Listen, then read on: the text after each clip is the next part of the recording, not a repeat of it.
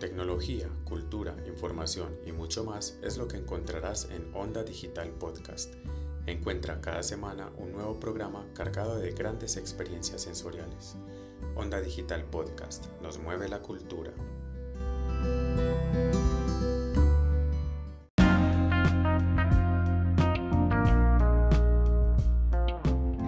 Soy Sebastián Trujillo, subsecretario de Bibliotecas, Lectura y Patrimonio de la Alcaldía de Medellín y quiero invitar a toda la comunidad de Belén a que se sumen a la programación virtual, digital y telefónica de nuestro sistema de bibliotecas públicas de la ciudad y que además también pueden aprovechar para conocer la oferta de los eventos del libro, el plan ciudadano de lectura, escritura, oralidad, la cinemateca, el programa de memoria y patrimonio, todos todas las estrategias de la Secretaría de Cultura Ciudadana para disfrutar de esta cultura en casa, donde tenemos eh, películas, recomendados, talleres, charlas, conferencias, llamadas telefónicas, bueno, un sinfín de actividades que ustedes pueden aprovechar.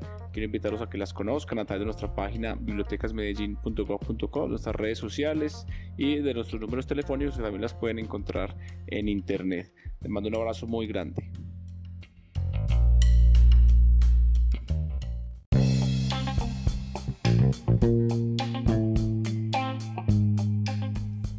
Digital Break, un espacio para hablar de tendencias digitales creativas de Colombia y del mundo.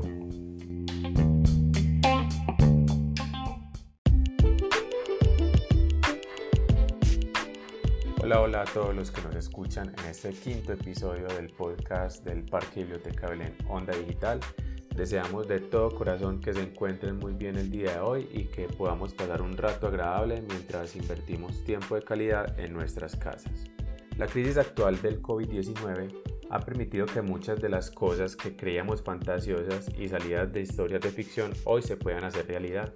Yo soy Daniel Hernández Jiménez, mediador de cultura digital del Parque Biblioteca Belén y el día de hoy en Digital Break hablaremos sobre cómo el ciclismo se ha adaptado a la virtualidad para continuar con sus apuestas deportivas. Bienvenidos.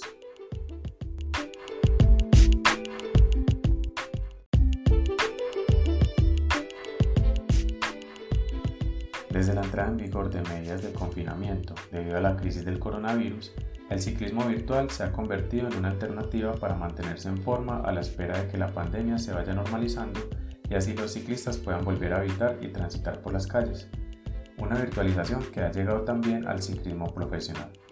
Así fue como el pasado Tour de Flandes congregó a una gran cantidad de audiencia en una edición virtual disputada encima de sofisticados rodillos. El rodillo se ha convertido en alternativa al asfalto. No solo ha aumentado la demanda de material de ciclismo para entrenar desde casa, sino que la utilización de plataformas que miden las actividades deportivas se han adaptado al nuevo paradigma. En el caso de la red social para deportivas Strava, que en últimas fechas ha retado a sus usuarios a practicar ejercicios desde casa cuatro días a la semana durante tres semanas. El reto teletrabajo se ha venido implementando en muchos de los hogares para lograr una estabilidad física y emocional mientras se supera esta crisis.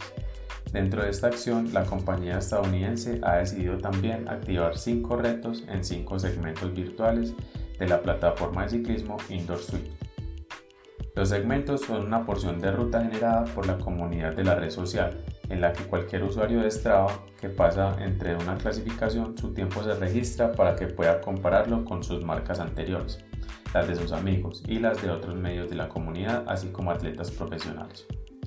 Además del aspecto lúdico de intentar hacerse con la serie de 5 medallas de los retos navegando entre los diferentes mapas, los finishers de los 5 segmentos optarán a ganar una de las 10 suscripciones a Strava por 3 meses que se sortean.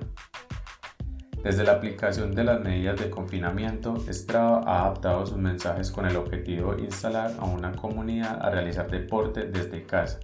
Mientras la normalidad no regresa, esta red social para deportistas ha activado el reto Solidarity, que animará a los usuarios a realizar 10 horas de actividad desde casa con vistas en los próximos 30 días.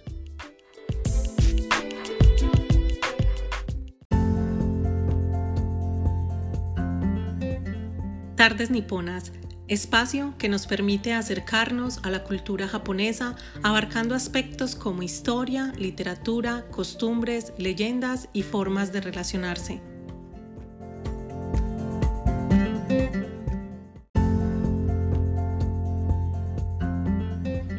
Bienvenidos a Tardes Niponas. Soy Laura Agudelo García, mediadora de biblioteca del Parque Biblioteca Belén, y hoy vamos a hablar sobre leyendas fantásticas japonesas. El cuento del cortador de bambú o Taketori Monogatari, entendiendo el Monogatari como un género de la literatura de Japón. Esta es una narrativa en prosa de gran extensión comparable a la épica. El cuento del cortador de bambú es una obra anónima de comienzos del siglo X que se considera el padre de todos los monogatari. Este es considerado el primer trabajo de ficción escrito en letras silábicas nacionales y no en caracteres. También es una obra basada en la tradición más remota de la historia literaria japonesa. Así pues, el cuento del cortador de bambú es probablemente la obra que inaugurará la larga tradición de ficción de la literatura japonesa, una tradición que llegó de la mano de mujeres que escribían en kana, el silabario japonés, en un momento en que en muchos países todavía no había literatura escrita. El cuento del cortador de bambú relata cómo un pobre leñador encuentra a una niña de apariencia humana, aunque de origen desconocido al comienzo, en la provincia de Okina. La pequeña, escondida dentro de una caña de bambú, resplandecía y era tan diminuta que cabía en la palma de la mano.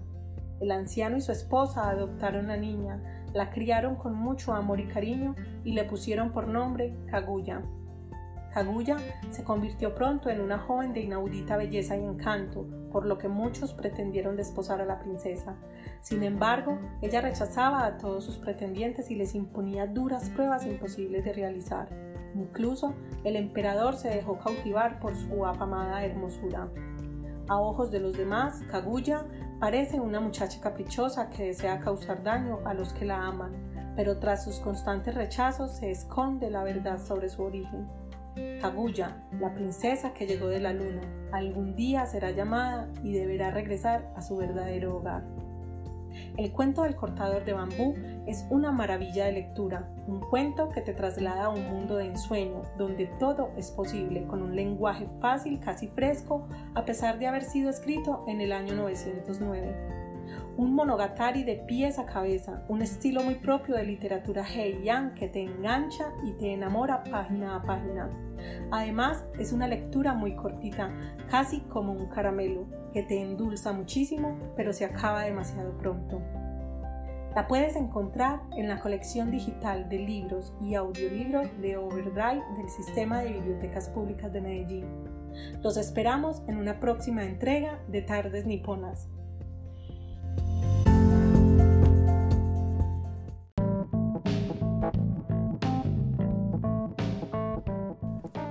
Homoluden, un espacio donde podremos hablar de torneos, tendencias, novedades y todo en torno al mundo de los videojuegos. Te esperamos.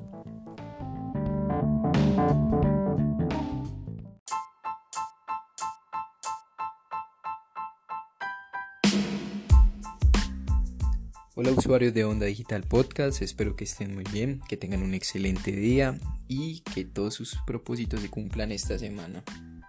El día de hoy trataremos un tema diferente, hablaremos de fantasía, siendo un poco más específico de mitología. En el amplio mundo de los videojuegos, la fantasía es uno de los factores primordiales para la creación de dichos escenarios. Tanto en los juegos de rol como en la aventura, la fantasía es ese carácter implícito que ayuda a una inmersión más fuerte y a un disfrute más amplio del usuario. Y esto se lo debemos agradecer a los diseñadores, que con su creatividad e innovación generan estas estructuras para los juegos. Pero la pregunta es, ¿de dónde sacan esta inspiración los diseñadores? ¿Simple creatividad o innovación? En muchos casos, todo el diseño del videojuego nace del equipo de trabajo y de su innovación y creatividad. Pero en algunos casos utilizan una herramienta cultural para la creación de estos videojuegos. Y esta herramienta es la mitología.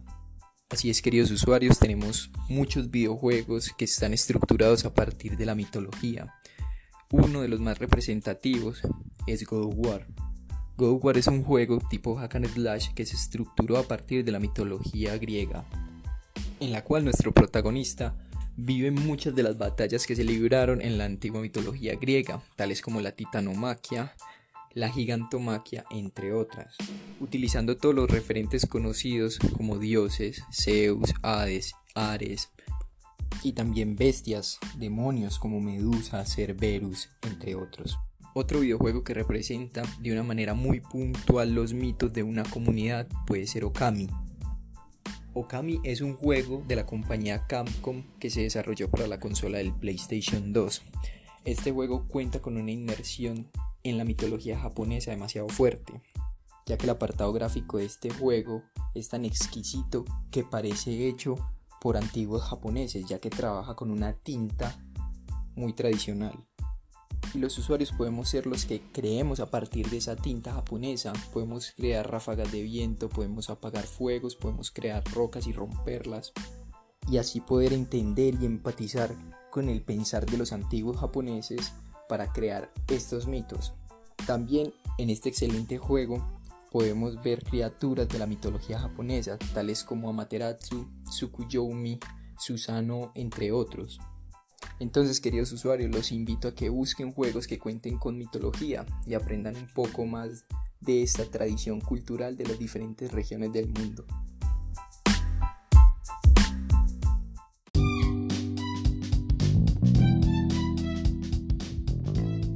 Por leer, autores nuevos por descubrir, editoriales para encontrar, todo esto y más en Bibliopolis, una invitación a leer juntos.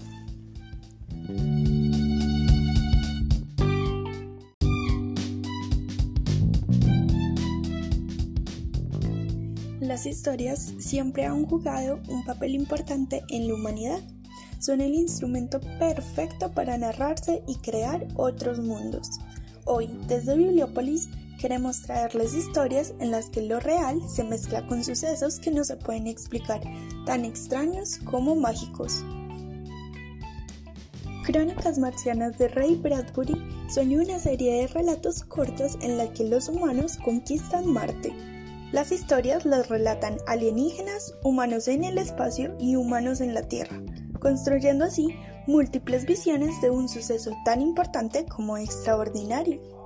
El segundo recomendado es ya un clásico de la literatura fantástica.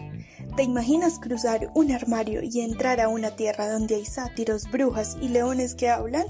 Si bien las crónicas de Narnia, El león, la bruja y el ropero es el segundo libro de la saga que escribió C.S. Lewis, es un libro perfecto para leer en familia, ya que los cuatro hermanos protagonistas se enfrentarán a toda clase de aventuras. Esta cuarentena es perfecta para enfrentarnos a antiguos retos o para releer libros favoritos. Por eso, nuestro tercer recomendado es Cien años de soledad del Premio Nobel Gabriel García Márquez. Este relato nos transporta a Macondo, un pueblito que se parece a algún lugar del Caribe, pero donde van a pasar cosas extraordinarias como que todos sus habitantes comiencen a perder la memoria. Descubre a los buen día una extraordinaria extirpe con la que seguro te sentirás tan identificado como extrañado. Esperamos que todas esas recomendaciones les gusten y que puedan explorarlas para agregar un poco de fantasía y magia a esta cuarentena.